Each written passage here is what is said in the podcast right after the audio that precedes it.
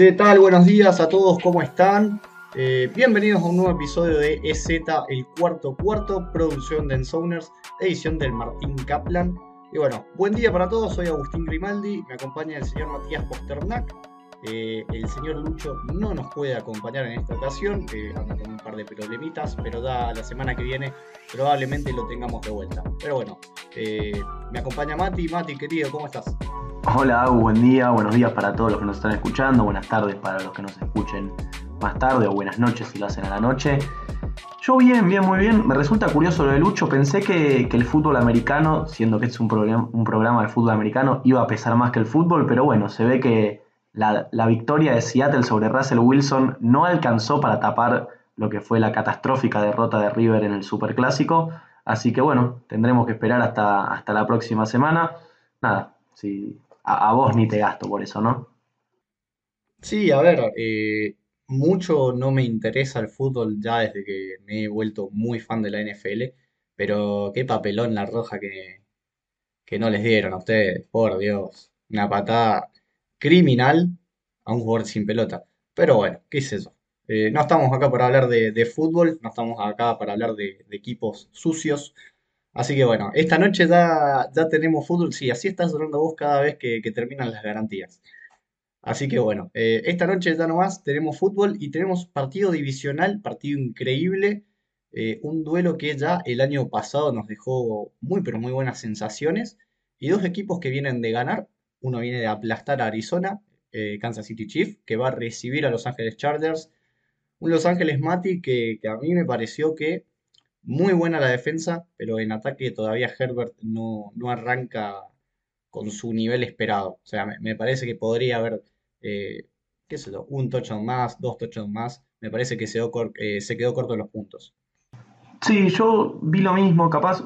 A mí me, gustó el partido de Chargers en, en, general, el partido completo, pero sí capaz esperaba un poco más de la ofensiva con tanto nombre. Obviamente eh, el partido de Herbert me gustó, pero escuchás Keenan Allen, Mike Williams, Austin Eckler, esa línea ofensiva que, reforzaron la temporada anterior, este, con, con Slater, con el centro de Green Bay, que, se me fue el nombre ahora. Este, y uno capaz esperaba una de las ofensivas más explosivas de la liga, y no fue así. La cuestión es que sirvió para ganar, sirvió para ganar un partido divisional ante Raiders, y ahora tiene otro ante Chiefs, que a mi gusto sí fue la ofensiva más explosiva de la liga. Capaz Puede, ser que la de Buffalo lo haya competido, pero la de Buffalo tuvo algunos errores. La verdad que la de Kansas se vio implacable. Vos lo sabrás mejor que nadie porque la paliza fue contra Arizona, como lo dijiste. Y creo que este partido va a empezar a marcar un poco la tendencia del oeste de la AFC. A ver, creo que todos nosotros habíamos dado a Kansas como ganador. Chargers tiene pinta de que va a meterse a playoffs, incluso sin jugar su mejor fútbol parece que, que le alcanza porque tiene mucho nombre de ambos lados del balón. Khalil Mack ya empezó a marcar, eh, a mostrar por qué valió la pena la inversión que hicieron en él. Tienen la lesión de Keenan Allen, que parece que, hoy no va a jugar, pero bueno, creo que, Kansas es más equipo hoy por hoy. Patrick Mahomes en septiembre es, si no es el mejor cuarto de la historia, en un mes le pegan el palo. Y nada, creo que, que por Mahomes y por cómo está ese ataque de Chiefs y cómo se vio ante Arizona, se lo va a llevar al Kansas en, casa. Vamos a decir un resultado cerrado, pero con victoria de Kansas 31-23. Sí, a ver, estoy, estoy de acuerdo con vos. Yo un puntito más para, los Chargers, 31-24. Creo que, a ver, arrancaron muy, pero muy fuerte los dos equipos, sobre todo la defensa de, Los Ángeles. Creo que Khalil Mack eh, fue una gran, pero gran decisión por parte de la directiva de, Los Ángeles. Pero sí, a ver, lo, que hace Kansas City contra Arizona realmente fue una paliza, no solamente del lado, del lado ofensivo. el partido termina 44 a 21 porque ya en, los últimos, eh, perdón, 44 a 22. Ya en los últimos minutos no, no, tenía mucho sentido seguir defendiendo con, la misma eh, garra, por así decirlo. Kyler Murray realmente tuvo un partido muy, pero muy malo. Ya después voy a profundizar un poquito porque estoy recontra caliente con eso. Y, la verdad que Kansas City, por lo menos se ve, que por lo menos del lado defensivo, que había perdido casi el 50% de los snaps que, tuvo el año pasado en jugadores, no lo sintió. Así que para mí también es victoria de los Kansas City Chiefs. Y bueno, 2-0 para, empezar a marcar un poco el, el ritmo de la división. Pasamos al domingo nomás y tenemos un gran partido, eh, un partido de, que juega Ravens contra Dolphins y tenés por un lado a, los pozos míos de la AFC que son los Dolphins, a mi, mi Black Horse, y por otro los Ravens que sé que, vos los querés mucho, que bueno, te tocó sufrirlos también a, vos el, el, fin de semana pasado. Y bueno, nada, decime, decime cómo lo ves, Mati. Sí, yo no sufrí tanto a Ravens como a Jets, la verdad que no, no es que fue un gran partido de Ravens. Eh, nada, yo vi un equipo falto de ideas. Eh, Ravens ganó por las, por las carencias de Jets, porque a los Jets en ataque no se le cayó una idea, ya bueno, después voy a llegar, pero el equipo Ravens, una defensa sólida, un ataque que todavía le falta. Los receptores no están en su punto, no, no son receptores que, que marquen la diferencia. Andrews estuvo bastante bajo control y el ataque terrestre, que es la característica fundamental de esos Ravens con Lamar, no tuvo su mejor día. Yo creo que como local van a mostrar una cara un poquito mejor. Este, pero ahora voy a pasar un poco a Miami. Ya voy a llegar al resultado. Voy a pasar un poco a Miami, que se aprovechó de, los Patriots, los borraron de la cancha. La verdad, si alguien te decía que Mike McDaniel le iba a ganar con tanta claridad a Bill Belichick, probablemente lo hubieras tratado de loco, pero fue así. En todo momento se supo que, desde la primera serie ofensiva se supo que Miami ganaba ese partido. Porque lo dominaron en defensa, lo dominaron ataque Tyreek Hill es un jugador impresionante. Cada uno podrá tener su opinión sobre lo que pasa dentro o fuera de la cancha, pero la realidad es que cuando está en cancha, es, si no es el jugador más determinante de la liga, eh, es por muy poco, es uno de, los tres, porque es imposible de marcar. Es imposible de marcar, hace todo bien, le facilita la vida al quarterback. De hecho, a Tua hay una jugada que lo salva porque hay un pase bastante malo de Tua que podía terminar en intercepción para mí. Tyreek Hill hace un ajuste y agarra una pelota impresionante. Este, ¿Qué vamos a decir sobre el resultado? Es un partido muy cerrado, para mí muy cerrado. Los dos equipos me, gustan, creo que tienen un poquito más de lo que yo, yo pensaba antes de la temporada, sobre todo Miami. Porque juegan de local y nada más porque juegan de local, voy a decir que se lo llevan los Ravens en un hermoso 28-24. Yo acá en esta no te tengo que seguir y te voy a explicar por qué la principal arma que tiene Ravens, bien vos lo dijiste, es el ataque terrestre. Y yo me vi casi completo el partido de, Dolphins con, Patriots y la defensa terrestre de, Miami es realmente increíble. Tiene a Wilkins, tiene a, a juega muy pero muy bien. Eh, le costó muchísimo, pero muchísimo, tanto a Stevenson como a Harris, como, como a Montgomery, como a cualquiera que quiso correr en el equipo de Patriots. Eh, ganar una yarda fácil. Entonces, creo que, Miami va a seguir por ese camino, lo va a obligar a, tirar a Lamar Jackson. Y la secundaria de, Miami realmente es muy buena, no solamente con Javen Howard, sino tenés a Byron Jones, Javon Holland, que, tuvo un muy buen año de rookie y parece que, va a seguir por esa misma tónica. Así que para mí es victoria de los Dolphins. Creo que va a ser un partido bastante, pero bastante peleado, pero termina 24-21 a favor de los visitantes, que, bueno, eh, me parece que, van a seguir dando la sorpresa. Pero bueno, Mati, a menos que quieras algo, perdón, a menos que tengas algo más para decir, pasamos a los Browns recibiendo a los Jets y bueno, Joe Flaco no se vio tan mal, pero eh, sigue siendo un coreback que, lejos de, su prime, lejos de, cuando ganó su Super Bowl, no muestra ese nivel. Eh, bastante flojo el ataque de Jets. La defensa no estuvo tan mal para haber permitido 24 puntos. Y los Browns realmente me sorprendieron. Eh, no se mandó cagadas, o no se mandó cagadas muy importantes. Creo que, eso fue determinante a la hora de, del partido con Carolina, si bien lo termina salvando el, kicker, pero no, no fue malo. Entonces, me parece que el ataque terrestre de, de, Cleveland sigue funcionando a la perfección, la línea ofensiva sigue funcionando a la perfección, la defensa es muy buena. Así que yo creo que acá es victoria pero no por mucho. 24-17 a favor de, los Browns. Sí, maravilloso lo de Cleveland. La verdad creo que el equipo que más me sorprendió en semana 1, porque yo realmente no los tenía ganándole a Carolina de visitante con, con Jacob y Brissett, y lo hicieron con mucha autoridad. Si bien sobre el final se cayeron un poco y en el cuarto cuarto permitieron bastante porque la defensa se empezó a cansar, los Browns ganaron con autoridad. Le ganaron a Carolina, lo pasaron por arriba. Chao y Hunt son la mejor dupla de corredores de la liga, no hay, es imposible de discutir, la verdad cuando cualquiera de los dos está en cancha, es la defensa tiene que estar muy alerta porque cualquiera de los dos te puede lastimar. Chau un poco más por tierra, pero por aire también de lo suyo. Hunt es un arma de doble filo absoluta. Y bueno, Brissett lo dijiste vos, Brissett no tiene que, ganar partidos, no es el quarterback de, la franquicia, es un, suplente que tiene que hacer un papel digno hasta que llegue John Watson. Nadie le va a pedir a Brissett que sea Patrick Mahomes. Y cumplió. En su debut con Browns cumplió. Eh, el debut de Browns, perdón. Y bueno, draftearon un pateador, algo que vimos la temporada pasada con Cincinnati, les ganó el partido, así que por ahora nadie les puede decir nada. La defensa de Browns está en un nivel muy alto. Y ahora pasando a Jets, porque voy a sacar a la defensa, vos lo dijiste, la defensa no jugó un tan mal partido, de hecho aguantaron bastante a Ravens.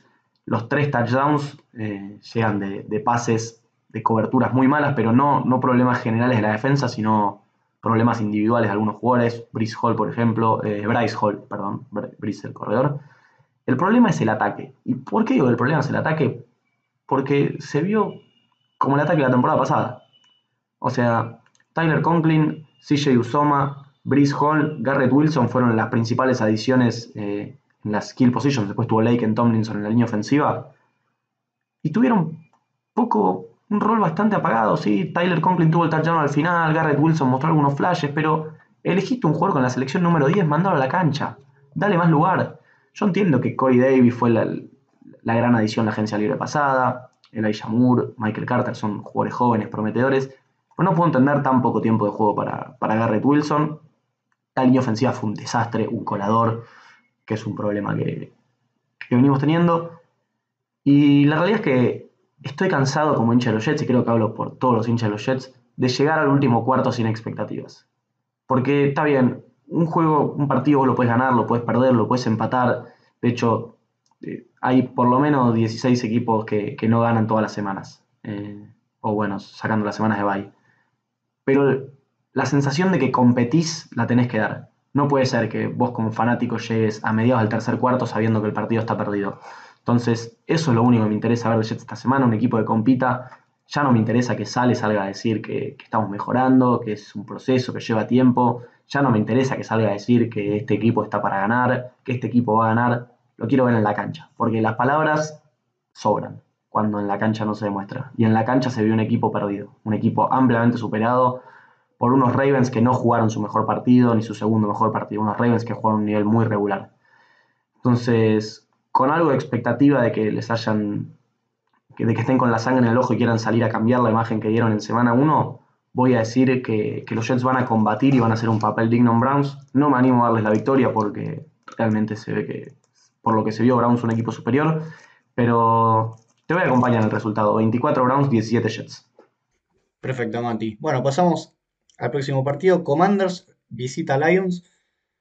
Los Lions que si jugaran como jugaron contra Eagles, yo te diría la mayor parte de la temporada, sería un equipo al cual hay que tenerle muchísimo, pero muchísimo cuidado. Jared Goff de vez en cuando encuentra algún, algún destello de, nivel. Eh, Washington me, sorprendió muchísimo, sobre todo Jahan Dodson, me, gustó muchísimo, pero para mí no va a ser suficiente, para mí es victoria de los Lions, que, van a seguir mostrando buen nivel, que van a seguir mostrando que pueden competir, ya sea que estén a 10 puntos, 17 puntos, lo que sea, los Lions siempre van a ser un problema, y para mí de la mano de Dan Campbell se van a deber la primera victoria del año, para mí es un 18 a 15 a favor de los, eh, perdón, de los Lions. Acá voy a coincidir con vos en el ganador. Creo que los dos equipos se, mostraron bastante similares en semana 1. Vos dijiste lo de Jared Goff y los destellos, y lo mismo vi de Commanders. Tuvieron puntos muy altos y puntos muy bajos. Este, los dos equipos tienen que buscar ser un poco más constantes. No se puede jugar un partido eh, haciendo tantos errores. Porque, bueno, mismo Commanders termina ganando, pero llegó un momento en la segunda mitad que se apagaron y Jaguars le dio vuelta al partido en, una abrir y cerrar de ojos. Entonces, sí, los dos equipos mostraron que el potencial está, que tienen la capacidad de hacer cosas buenas, que la ofensiva mueve, que la defensa puede parar al rival. Ahora, ¿pueden poner todo eso en un partido de 60 minutos y, jugarlo bien? Porque para Commanders el rival no va a ser siempre Jaguars. Y para Lions muchos rivales van a ser como Eagles, que tienen, talento suficiente para hacerte pagar cada uno de los errores. Entonces, eso es lo que tienen que buscar, un poco de, constancia. Y sí, yo voy con victoria de Lions, un poquito más, más cargado de puntos. El resultado va a ser 27 para Lions y 21 para Commanders. Sí, déjame cambiar un poquito el resultado, no me gustó. Eh, 28 a 24 for the Lions. Eh, bueno, Mati, vamos al último partido antes de irnos al, al corte. Los Jaguars visitan a Colts que no gana desde 2014, dato que nos aportó Lucho. Y los Colts me parece que dejaron mucho, pero mucho a deber. Cortaron a Rodrigo Blankenship, no entiendo por qué. O sea, podés tener un mal partido, pero Blankenship era algo bastante, pero bastante seguro en lo que era eh, la posición de kicker. Y, bueno, la verdad que, una, pena, una pena por él. Jaguars, eh, sí, se vieron destellos, pero no me sigue, no me sigue gustando Trevor Lawrence. Para mí va a terminar siendo victoria de Colts, que se va a vengar de, de lo que pasó el año pasado.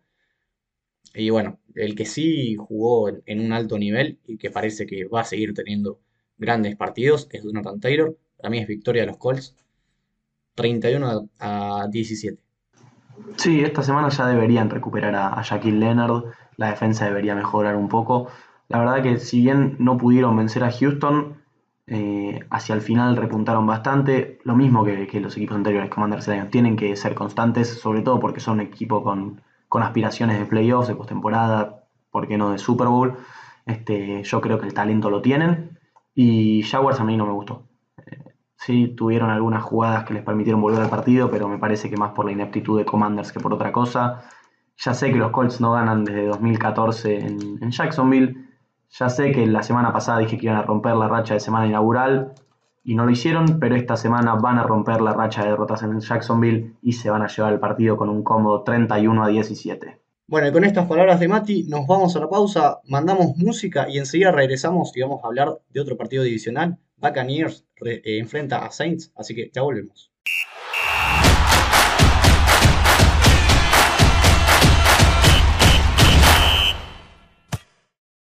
Bueno, después de esa hermosa canción, continuamos con lo que es la segunda jornada de la NFL. En esta ocasión tenemos un partido que ya el año pasado, en realidad hace dos años que a Tom Brady le viene costando, y es eh, New Orleans Saints. Los Saints reciben en su casa, en el Mercedes Arena o Mercedes Dome, eh, postrecito, no, no me acuerdo ahora. El Superdome, tenés razón. Eh, me equivoqué. A los Buccaneers, que vienen de, jugar bastante bien, la línea ofensiva no colapsó, pero los Saints le cuestan históricamente, por lo menos en temporada regular, a Tom Brady desde que es quarterback de, lo- de los Buccaneers. Se vio muy buen Michael Thomas. Eh, Camara no estuvo del todo bien, me parece que podría haber hecho las cosas mejor, pero bueno, preocupó un poco Saints, que me parece que en esta no lo va a poder salvar. Sí, sí, yo sé que me estás haciendo eh, gestos, pero no lo va a poder salvar. Para mí es victoria de, de los Buccaneers. ¿Cuánto? 27 a 24.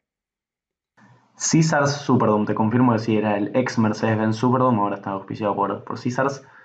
Eh, no entiendo, ¿no, no se suben? Yo invito a toda la gente que nos escucha a subirse a la Winstoneta. La llamisneta no para hasta el Super señores. Yo se los dije hace dos semanas, le dije que le, iban a ganar a los Falcons. Algunos dudaron cuando empezamos 26 días abajo. Sí, ya, hablo en primera persona, pues empezamos. Y, y ahora van, van a volver a ganar los Saints. Le van a volver a ganar a Brady y a, y a los Bucks que, qué sé yo, a mí me dejaron algunas dudas contra Dallas. Camara va a estar, va a estar sano. Michael Thomas está en su punto. Chris Olave va a ser una estrella de la liga. La defensa de los Saints aparece cuando tiene que aparecer. Esto, señores y señores, es una victoria 24 a 13 de los New Orleans Saints. Lo peor es que puedes tener mucha razón, pero mucha razón. Te, te salvaron igual los, los equipos especiales, porque si no iba 0-3 en las garantías de la semana pasada. Pero bueno, Eh, ¿sabes por qué no vino Lucho, Mati? ¿Realmente sabes por qué no vino? Sí, sí, sí, lo sé, lo sé. ¿Puedo yo? Por- a ver, Porque después de vender a Baker Mayfield y vender humo con, con lo que le dijo a Cleveland, I'm gonna fuck them up, hizo un papelón Mayfield. Se olvidó de jugar tres cuartos, dio lástima. Este, no, no. Sin palabras, sin palabras. eh, la actuación de Mayfield está bien. Después alguno me dirá, pero el cuarto cuarto casi lo gana, todavía estaban en partido. Muchachos, se juega 60 minutos a esto. Eh, no, no vamos a darle a tirarle flores un cuarto por jugar un cuarto. Este, esta semana se van a enfrentar a los Giants y aprovecho para introducir el partido que sorprendieron. Sorprendieron porque Saquon Barkley está, por lo menos mientras no se lesione, parece estar en, en su mejor momento Y yo no los tenía ganando a los Titans, pero ni de casualidad. Y te digo que cuando fueron por dos ahí al final dije, ¿qué hace Davol? ¿Qué hace Davol? Bueno, le salió bien. Acá se habla con el diario el lunes. Al tipo le salió. Después Titans cerró el field goal, así que los Giants ganaron tan 1 y 0. Y me temo que van a volver a ganar. Eh, me gustaría me gustaría ver un poquito más de Daniel Jones en este partido, no, no un equipo tan Barkley dependiente, pero bueno, si esa es la fórmula del éxito para, para Davol y compañía, que así sea. Los Panthers, la verdad, muy flojos, muy flojos, los vi débiles en todas las líneas. Eh, no me quiero extender en este partido, vamos a decir, partido cerrado, pocos puntos, feo de ver, se lo llevan los Giants 20-17. A ver, a mí no me pareció mal partido de Mayfield, me pareció correcto, pero hasta ahí nomás. Eh, ahora, qué increíble que es el efecto Sam Darnold en Robbie Anderson. Robbie Anderson cuando, cuando no le tira a Darnold parece un receptor top 10 de la liga. Es increíble lo bueno que es. Pero no solamente te lo decía lo de Lucho por, por Baker Mayfield, sino porque asistimos a la resurrección de Saquon Barkley, a quien tanto quiso basurear la temporada pasada porque no tenía línea ofensiva para correr. 164 yardas, un touchdown y una conversión de dos puntos que le valió la victoria. Y por lo menos Daniel Jones no se vio tan mal como el año pasado. Sí, tuvo algunos errores bastante groseros, como una intercepción en zona roja. Pero me gustó, me gustó lo que hizo Daniel Jones y para mí... Ah, lo voy a decir en semana 2. Súbanse a la, a la Porque me parece que los Giants este año van a dar que hablar. Así que victoria 24 a 13 para el equipo de New York. Me gusta que se va el conductor una semana y ya empezamos a meter vehículos. Vehículos a morir. Tenemos la Winstoneta, la Volneta. Este, bueno, Lucho debe estar buscando un lugar para guardar el sello de exjugador que le puso a Barkley el año pasado. No, totalmente, totalmente. O sea, después del partido que tuvo Barkley, eh, hay con qué ilusionarse. El que sí me, me dio un poco de duda fue McCaffrey, pero bueno, veamos, veamos cómo, cómo se sigue desarrollando su temporada. Pasamos al próximo partido y me imagino que vas a querer hablar acá, no solamente porque juegan los Patriots, sino porque los Steelers los reciben en su casa. Y déjame, déjame ser un poco malo con los Steelers, porque el ataque no tiene nada. El ataque no tiene nada. A Mitch Trubisky le costó horrores, pero horrores la segunda parte. Y de hecho, a ver, si no hubiera sido por la defensa, solamente anotaron 10 puntos. Bueno, 13 con el último. Pero la verdad que Trubisky se vio muy, pero muy mal. Y fue todo culpa del long snapper de, Bengals. Es increíble que teniendo 5 takeaways, casi pierdas el partido. Pero bueno, pasando al, partido del fin de semana, creo que los Steelers eh, van a sufrir la, ausencia de, TJ Watt. Y va a ser un partido muy feo, muy feo porque no me gustó para nada lo que vi de, Patriots. 20-14 a favor de, New England.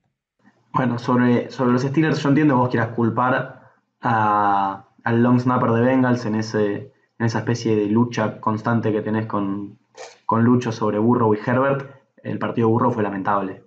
Este, la defensa de los Steelers estuvo a la altura. Está bien, el ataque no fue gran cosa, mostró un poquito de lo que puede hacer. Sabemos que Trubisky no es, no es ninguna superestrella, es, es lo que es Trubisky. Necesita una gran defensa y la tiene la ausencia de TJ Watt es gravísima. La van a sentir. No sé si hoy hay algún jugador que sea tan importante para algún equipo como TJ Watt para Pittsburgh. Capaz puede ser que, Patrick Mahomes o Josh Allen en, sus equipos, Aaron Rodgers, pero hasta ahí, eh, no mucho más. Pero bueno, lo de Patriots estuvo a la vista. A mí me, mataron por decir que los Patriots iban a terminar detrás de Miami en la división y la verdad que el equipo que se vio tranquilamente puede terminar detrás de Jets el equipo que se vio no, es un equipo que, vaya a ganar más de cuatro partidos. Está bien que los Jets, el equipo que se vio, no van a ganar más de tres, pero el equipo de Patriots que se vio fue flojo en todas las líneas. No hubo, no hubo nada de Patriots que dé para ilusionarse. Les voy a dar el beneficio de la duda, no los voy a, masacrar todavía, pero yo sigo creyendo que, no pasan de las seis victorias, capaz siete por, alguna de esas cosas que tiene, que tiene el fútbol. Ante Steelers va a ser derrota porque esa defensa, aún sin TJ Watt, va a dominar coincido en lo del partido feo, pocos puntos. De hecho, ningún touchdown, ¿te gusta ningún touchdown? 15 a 12 para los Steelers. Eh, más o menos como el partido de hace dos años entre Broncos y Patriots. Claro, claro, po- podría ser algo así. Mismo resultado también. Partido feo, partido feo. Pero bueno, eh, otro que va a ser un partido feo porque se enfrenta a un equipo que me imagino que debe venir con la sangre en el ojo y otro equipo que, bueno, ya sabemos lo que es con ventaja de dos posesiones. Estamos hablando de Falcons visitando a Rams. Eh, calculo que Stafford va, va a mejorar. Hay que ver cómo está ese brazo. Creo que se podría haber permitido una derrota con Bills. No sé si de la manera con la que la tuvieron. Pero bueno, eh, para mí es victoria de Rams. No me quiero extender demasiado en este partido. 31 a 13. No, mismo. Eh, comparto con el resultado, comparto con el análisis. Voy a tirar dos datos sobre Falcons, sobre Rams. No voy a hablar porque, voy a decir, jugaron contra un Bills muy fuerte. Estaban. Es el primer partido después de ganar el Super siempre es difícil. Falcons, dos datos. El primero, este, son el único equipo que desde el principio de la temporada pasada no permitió ninguna jugada de pase de más de 40 yardas. No les sirve para nada porque después terminan perdiendo, pero algo, algo bien estarán haciendo en, en la defensa aérea. Este, y lo otro no es un dato, sino que vengo a decir que tuvieron la mejor selección de este draft en Drake London. Me encanta Drake London, tengo que decirlo. Este, tienen que resolver el tema de empezar a controlar mejor las victorias. Vos lo dijiste, no puede ser que cada vez que van ganando por dos posesiones terminen perdiendo. Y esta vez New Orleans necesitó tres, porque fueron dos touchdowns, el segundo no salió la conversión y les terminan haciendo el gol de campo. Entonces, Falcons, corrijan eso, si no, el 31-13 que van a sufrir esta semana contra Rams se va a empezar a, a acumular y van a terminar, como dijo acá mi compañero Grimy, con el primer pick del draft. Sí, y déjame sumarte otro dato. Te debo el año. No me acuerdo si es 2019 o 2018. Los equipos que ganaban por más de dos posesiones, eh, en- entrando al último cuarto, 245, 2, 1. Los Falcons están 2-5 en ese rubro. O sea, bastante, pero bastante papelonero. Es, es increíble y lo más increíble de todo es que muchas veces cuando ves los partidos hay una o dos jugadas que no puedes creer que sean a nivel profesional. Me acuerdo de aquel partido con Dallas, la patada corta en la que ninguno de los jugadores toca la pelota y cruza las 10 yardas, la agarra un jugador de Dallas que salieron a decir que no sabían la regla. O sea, realmente que eso pasa a nivel NFL es preocupante. Sí, sí, totalmente. Pasamos a los Seahawks visitando a los 49ers y bueno, se los dije. San Francisco con Trey Lance no va a ganar, no va a competir. Y ya tuvimos la primera, la, primera prueba, que estaba lloviendo, que se lesionó el Elijah Mitchell, lo que vos quieras. Trey Lance no es un quarterback de NFL y por lo menos hasta que no se adapte, y yo te digo uno o dos añitos, eh, San Francisco no va a, a competir. Eh, sin quitarle mérito, mérito a Chicago. Y por el otro lado, unos Seahawks que sorprendieron realmente, me gustó mucho la defensa. Eh, Lucho lo venía diciendo, la defensa no es mala, eh, ha mejorado muchísimo. Y bueno, como bien lo dicta la ley, los Seahawks le van a ganar a los 49ers. Victoria 20 a 17 y bueno, Gino Smith que, bueno, va a seguir jugando bien. Concuerdo con, con todo lo que dijiste de Seahawks. La defensa espectacular, en especial la defensa en zona roja eh, y en la, en la línea de gol. Forzaron dos fumbles, después uno podrá echarle la culpa a quien quiera, Denver, el entrenador, los corredores, la línea, pero la defensa lo hizo. Eh, espectacular. El ataque en el primer tiempo fue una máquina, aceitadísimas, se lo vio un Gino fresco como nunca antes lo había visto, eh, el juego terrestre estaba bien. En el segundo tiempo se olvidaron de atacar, les alcanzó para ganar, bien por ellos, la verdad.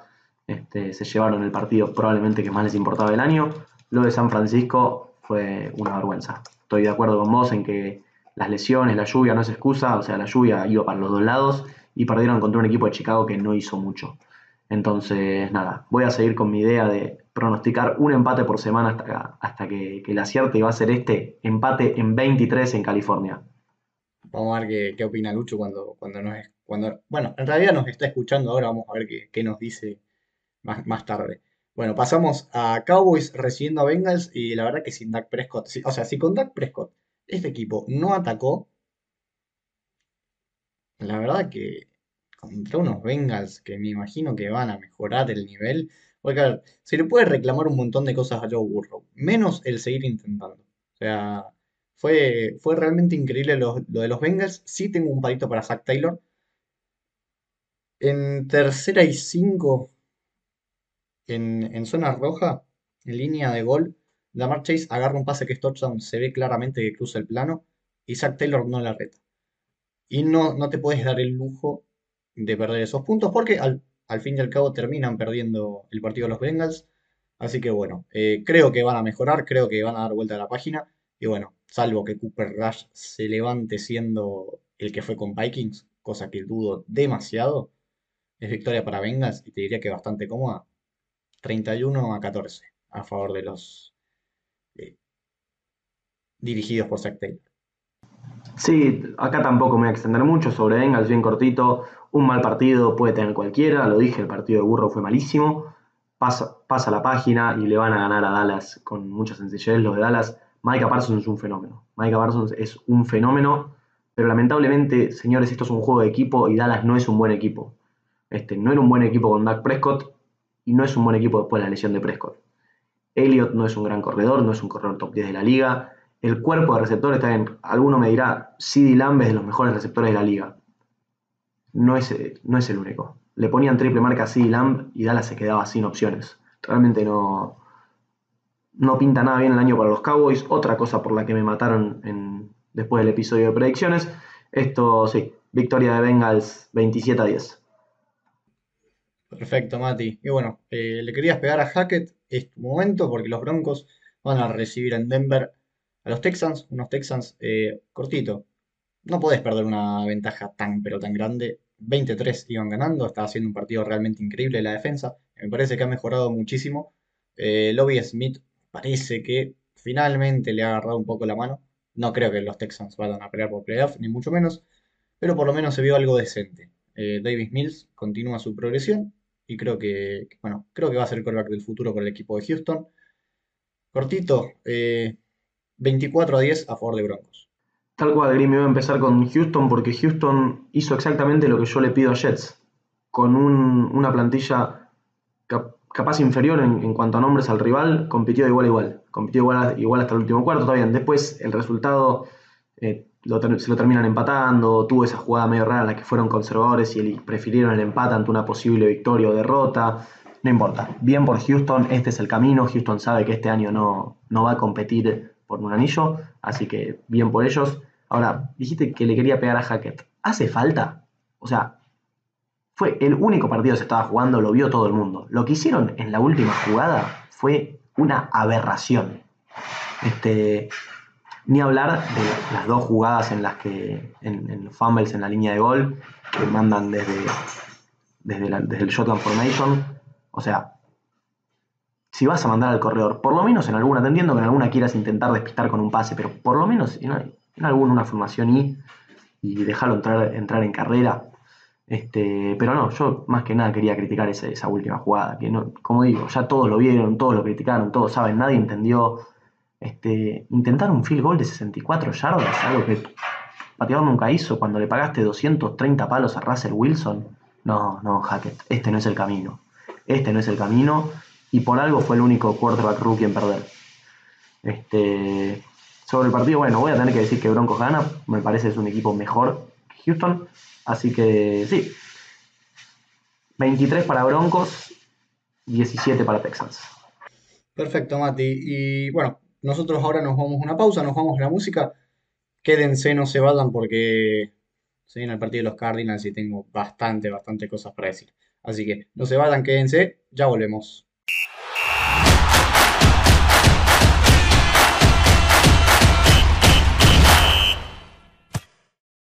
Bueno, abrimos el tercer bloque nomás. Mati, ¿querés arrancar vos o, o me dejás a mí? Como No, quieras. no, Si déjame, querés arrancar vos, déjame ir rapidito con Cardinals. No los voy a matar, no los voy a matar, perdón, porque se enfrentaron a un- una superestrella como Patrick Mahomes y les pintaron la cara, porque Andy Reid y, y Eric Bieniemy siguen demostrando que no importa no está Tyreek Hill, siguen siendo una máquina esos Chiefs, así que por eso no los voy a matar a los Cardinals. Los Riders se vieron claramente superados por un rival divisional. Derek Carr no me gustó, no me gustó.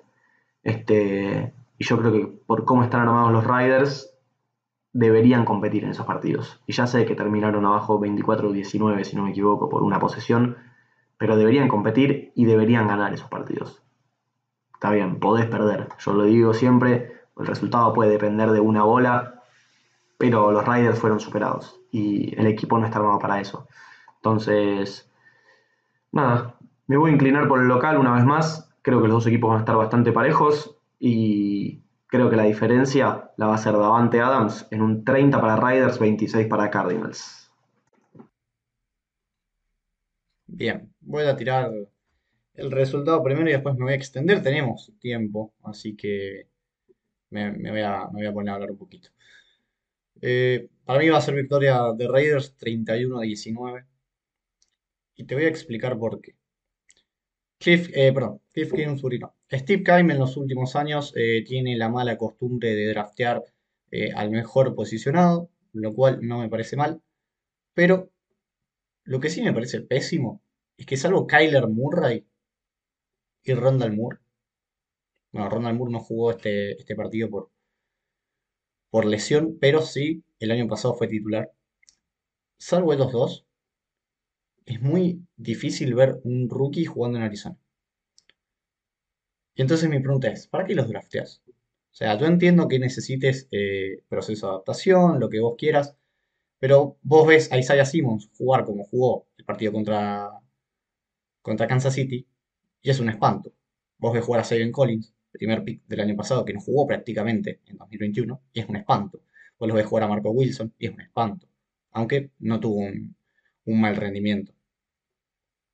Entonces, es muy preocupante ver que draftean, draftean, draftean, y decís, sí, es el, es el, mejor jugador disponible, pero no los usan.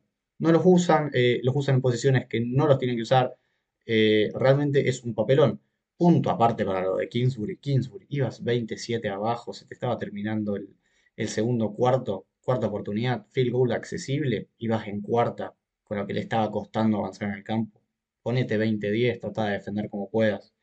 Pero realmente fue un papelón, fue un papelón. Y a mí me vendieron una ofensiva de Cardinals totalmente distinta. Puedo decir, fue un papelón lo de la defensa, fue un papelón lo de los linebackers en especial, pero 14 de los 21 puntos que, metieron al, eh, a Chief fueron en tiempo basura. Entonces me parece que, era un papelón. Así que bueno, victoria para Raiders cómoda y va a haber que empezar a replantearse un par de cositas en, en Arizona. Perfecto en todo lo que dijiste. ¿eh? Estoy cansadísimo de ver jugadores que draftean, eh, equipos que draftean jugadores y no los ponen.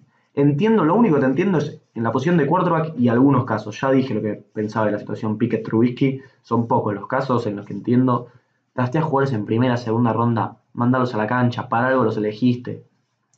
O sea, sí, si elegís un, wide receiver, lo tenés a Davante Adams, bueno, tal, está bien, no le des tanto. Pero yo hablo del caso Jets, que es el que más, más conozco. ¿Por qué no está Garrett Wilson en la cancha? ¿Por qué Garrett Wilson en el primer tiempo solo vio seis snaps?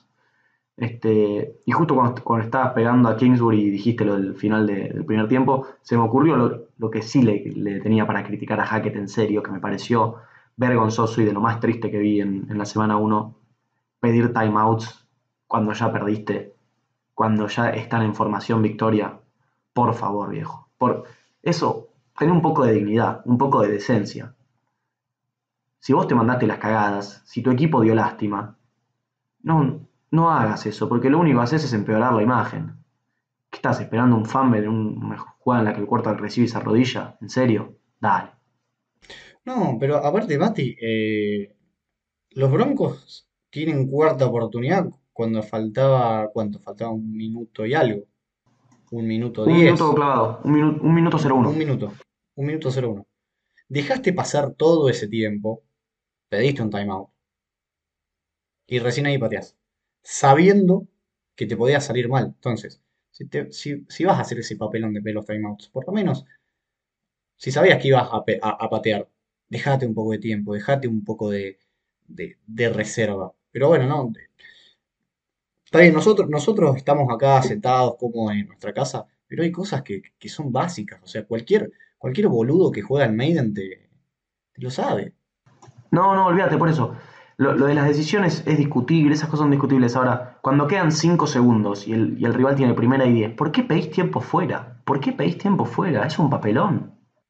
No, creo que, creo que el, el papelón mayor fue cuando, mm, no sé si no le habían dado el tiempo fuera, y se quejó, y se fue a quejar.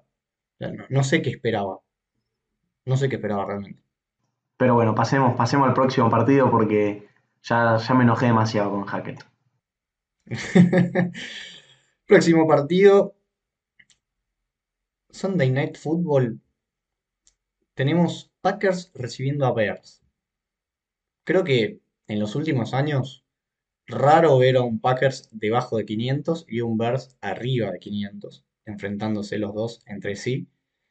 Y un partido que, bueno, el año pasado tuvo mucha historia por el, el- el- famoso gesto de, de Aaron Rodgers, I still own. Y la verdad que me preocupó lo de Green Bay. Me preocupó lo de Green Bay porque yo entiendo, se te va eh, quizás el mejor receptor de la liga en Davante Adams.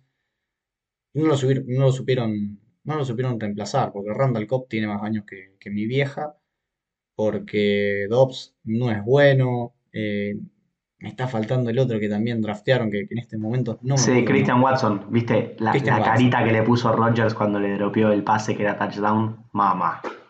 Mamá. Sí, Raro, veremos qué, qué hace, qué hace Packers, pero lo de Bears eh, a mí me encantó. La verdad que me emocionó, me, me- me dio gusto ver a Justin Fields, que arrancó muy mal, pero se supo reponer. eh, tuvo un par de destellos que realmente son de crack, que son de crack realmente. Y, y bueno, a ver, la defensa de Bears, si alguno tenía alguna, alguna duda que si con la ida de Khalil Mack iba a bajar el nivel, por lo menos con San Francisco no se notó. Así que déjame dudar de este partido. Va a ser victoria de Packers, pero déjame dudar. 26 a, a 20 a favor de Green Bay. A ver, voy, voy a ir con un par de cositas. Primero, concuerdo con lo que dijiste de los receptores de Green Bay. Qué lástima que no está Lucho. Me había dicho que Sammy Watkins en semana uno era el mejor jugador de la liga o alguna boludez así. Un demostrado que no. Sí, no, eso es lo que cree él. Él personalmente cree que él es un extraterrestre, lamentablemente. Este, yo en off-season había dicho que este año podía ser el año que termina el reinado de los Packers, justamente porque no está más Matt Nagy y vimos unos Bears eh, alejados de la ineptitud de Nagy, y no está más Mike Zimmer y vimos unos Vikings que ahora vamos a llegar. Y los Packers no lo hicieron nada bien, pero déjame llevarte al año pasado, semana 1, pierden 38-3 con los Saints y después vuelven los Packers. Los Packers ajustan bien, la Fleur ajusta bien, van a ganar, van a ganar eh, relativamente fácil, 30, 30-17, porque los Bears, si bien le ganan a San Francisco, no, no me parece que sean un gran equipo. Este, lo que dijiste de la defensa, cuando, cuando hablamos de San Francisco dijimos, para ellos no justifica las, las lesiones, la lluvia. Para la defensa de Chicago yo la quiero ver en una situación en la que tengan que enfrentar un ataque completo y en condiciones óptimas. Sabemos que la lluvia siempre complica a los ataques. Eh, San Francisco, bueno, debería haber previsto eso y ajustar correspondientemente, ¿no? Pero yo mi petición es, yo entiendo que Green Bay y Chicago es un partido histórico, dejen de ponerlo en prime time. Nadie quiere ver este partido, siempre son feos los partidos, está bien. Es, es gracioso el gesto de Rodgers, pero nunca hay partido. El año pasado se mantuvo Chicago hasta, hasta, mitad hasta mitad del partido por los equipos especiales, pero no. 30-17 va a haber un touchdown en tiempo basura, facilito para Packers este partido, 1-1 para los dos. Me molesta que no creas. Me molesta que no creas. ¿Qué querés que te diga? Pero bueno. Tenemos eh, doble cartelera el lunes y arrancamos con Titans visitando Bills. ¿Y qué querés que te diga de los Titans? La verdad que no sé si te diría crónica de una muerte anunciada, pero bueno, Derrick Henry no volvió en su mejor nivel, lo cual me sorprendió. Y bueno, de Tannehill no hay mucho más para hablar. Realmente los Titans me parece que es un equipo que van a sufrir bastante este año. Me parece que van a estar en... No van a ser lo más malo de la liga, pero sí van a ser de lo más mediocre de la liga porque es un equipo que es bien coachado, pero que la verdad que me parece que le falta talento. Rumbo al 8-9 arrancan 2-0. Y que hablar de los Bills. Eh, Josh Allen, al igual que Joe Burrow, se puede equivocar mil veces, pero siguió intentando, siguió intentando y realmente tuvo un partidazo entre los últimos campeones. Para mí es victoria para Bills cómoda, cómoda. Ya sé que el año pasado los Bills venían de la misma manera, Titans también venía medio, medio que venían pelotudeando, qué sé yo, y terminaron ganando, pero me parece que, me parece que McDermott va a aprender de los errores. Para mí es victoria de los Bills. ¿Cuánto? 29 a, a 18. No, estoy de acuerdo, no hay equivalencia en este partido. ¿eh? Titans no, no me gustó para nada. No, no tuvieron ningún tipo de constancia en su juego. Nada que lastime. El cuerpo de receptores, Traylon Bergs, no, no sé si está todavía en, en un punto que uno diga va a ser preocupante. Banco igual que, que hayan jugado Berks y Phillips, por lo que decíamos antes. Drafteaste jugadores, ponelos. Este, y de Bills, lo que asusta mucho de Bills es que el otro día no jugaron un partido maravilloso. Tuvieron muchos errores, muchos errores. Y terminaron aplastando a los Rams. O sea, fueron tres pérdidas. Dos intercepciones, un fumble, ¿no? Cuatro. Cuatro pérdidas en Cuatro, total. cuatro, cuatro. Dos Este, intercepciones y dos fumbles. y terminaron aplastando a, a los campeones. Este, está bien, Josecito Time tuvo lo suyo, Josecito se mandó algunas cagadas, pero como vos dijiste, redondeó un partido bastante, bastante sólido. Y nada, los Bills el otro día ganaron de la mano de su mejor jugador, Von Miller, que está... Yo no entiendo cómo un tipo como Von Miller este, cambia tantas veces de equipo.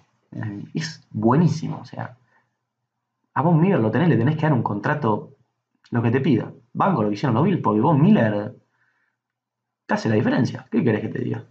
Este, nada, defensa sólida de Bills, ataque sólido de Bills, Titans medio débiles, encima juegan en Buffalo, olvídate. Esto va a repetir Score Bills 31-13. Perfecto, Mati. Y pasamos al último partido de la semana. Muy bien puesto. Muy bien puesto en, en prime time. O sea, hay que felicitar a la NFL cuando, cuando hace las cosas bien. Eagles visita, eh, perdón, recibe a Vikings y... A, ver, a- arranca vos. Arranca vos, quiero, quiero, quiero ver qué, qué pensás vos. A ver, dos equipos que me gustaban mucho antes de la temporada. En semana 1 me gustó más Vikings que Eagles, porque Eagles, lo dije, con- fue el, fue el que equipo jugó contra Lions y lo dije en su momento. Los dos equipos tuvieron altibajos. Está bien, Eagles aflojó un poco en el último cuarto y por eso el score termina tan apretado, pero bueno, tres puntos de diferencia es una jugada. Eh, esos son los partidos que Eagles debería ganar con, con más autoridad. Este, me encantó AJ Brown. AJ Brown, buenísimo, una fiera, la verdad, hace todo. Es un receptor muy difícil. Jalen Hurts está bien. La defensa mostró que, que tiene con qué. Así que no me quiero extender mucho de Eagles, te lo voy a dejar más a vos. Ahora, la liga no está lista para este ataque de Minnesota, no solo libre de Mike Zimmer, sino con Kevin O'Connell. O sea, Justin Jefferson avisó que él iba a ser el mejor receptor de, de la liga y en semana 1 por lo menos se vio así. Green Bay en ningún momento tuvo idea de cómo, no te digo de cómo frenarlo, de cómo reducirlo un poco. Este, hizo lo que quiso todo el partido. Dalvin Cook, ya sin tener que ser, sin tener que cargar con el peso de esa ofensiva, va a ser un complemento espectacular. Adam Thielen para wide receiver 2 es buenísimo. La única duda que tengo para este partido es Kirk Cousins en prime time porque uno no puede ignorar los hechos. Este, y por más que a mí me gusta Cousins y creo en él y creo que esta temporada le va a ir muy bien, siempre que juega en horario estelar algo le pasa. Por algún motivo, no sé qué será, no sé si es la presión, no sé qué es, baja su nivel. Porque es el primer prime time de la temporada y hasta que me demuestre lo contrario, voy a creer que los problemas venían de la mano del head coach y que de la mano de Kevin O'Connell los Vikings van a ir a ganar a Filadelfia y se van a llevar en lo que para mí va a ser el mejor partido de la semana junto con el Ravens Dolphins, 34 a 30. Qué lindo que es coincidir, Mati. De acuerdo con todo lo que dijiste, de acuerdo con todo el, análisis, y te voy a explicar por qué me voy con Vikings. Simplemente porque hicieron un partido perfecto en los 60 minutos. E Eagles, la verdad que flaquearon un poquito. Flaquearon un poquito eh, cuando ya parecía que tenían el partido ganado. Eh, me parece que se, que se achancharon un poco. Entonces, para mí es victoria de los Vikings 31 a 28. Así que bueno, con esto hemos completado todas las, eh, toda la semana y nos queda lo más bonito de todo, las predicciones. Ya arrancaste último, ya arrancaste a hacer papelones. Eh, Lucho y yo 2-1, me falló Evan McPherson. Y vos 1-2, Mati. Me fallaron los pateadores, me falló Blankenship que lo terminan cortando. Bueno, no- en Denver no voy a decir que me falló McManus porque me falló Nathaniel Hackett, me falló Javonte Williams, me falló Melvin Gordon. E- e- esa gente me falló. Eh, era, era un claro 2-1, pero bueno, vamos, vamos a remontar, vamos a terminar a- vamos a terminar arriba, hay que, hay que dejarlos a ustedes que, que se manden la parte, que se crean que, que me pueden ganar y ya esta semana empezamos a jugar. Sí, eso mismo dijiste la, eh, la temporada pasada y la temporada pasada metí dos plenos seguidos y bueno, semana, semana 18 te lo terminé ganando. Pero bueno, La cerré eh, con vamos anillo, con el... la cerré con anillo la temporada. Ah, no cuenta, no cuenta, no cuenta predicciones de, de postemporada. Eh, bueno, arrancamos con las predicciones de Lucho, que va a ir nuevamente con Seattle, va a ir nuevamente con Buffalo, y por último va con Las Vegas. Eh, lo banco mucho con Las Vegas. Eh, yo creo que, va a jugar muy bien Derek Carr y nos va a pasar por encima. Mati, ¿las tuyas? Es buena la de Las Vegas, lo bancamos ahí, lo, se lo dimos contra Arizona. Ahora, Buffalo Seattle, que hizo la misma semana, lo mismo la semana pasada, a- avísenle al muchacho, hay, hay 32 equipos en esta liga. Este, bueno, no sé, ¿se puede elegir a Buffalo todas las semanas? No- no- yo no tengo el reglamento. Este, Vamos a ver qué es lo que pase cuando juegue contra Kansas City. ok, ok, hasta ahí se la dejamos pasar. Yo voy a ir con los Rams, que se van a reponer, con los Colts, que van a, van a empezar su, su camino de fragata, y con los Steelers sobre Patriots, a pesar de la baja de TJ Watt. Perfecto, yo voy con los Giants a seguir con la resurrección de Saquon Barkley. Los Chiefs le van a ganar a los Chargers y los Browns, tengo que meter una ahí facilita, le van a ganar a tus Jets, Mati. Que bueno, a menos que tengas algo para agregar, nos vamos despidiendo. Ojalá que pifies la de Browns, ojalá. Las otras, si querés, Giants y, y Chiefs que ganen, pero ojalá que la de Browns a pifies de todo corazón. Bueno, esperemos que no. Pero bueno, recuerden seguirnos en todas nuestras redes, arroba ensoners en Twitter, ensoners.ok, tanto en Facebook como en Instagram, ensoners.net, nuestra página web. Y también síganos a nosotros en nuestras redes personales, arroba podcastsc, tanto en Facebook como en Instagram y en Twitter. Soy Agustín Grimaldi, Matías Pusternak y esto ha sido El Cuarto Cuarto. Chau, chau.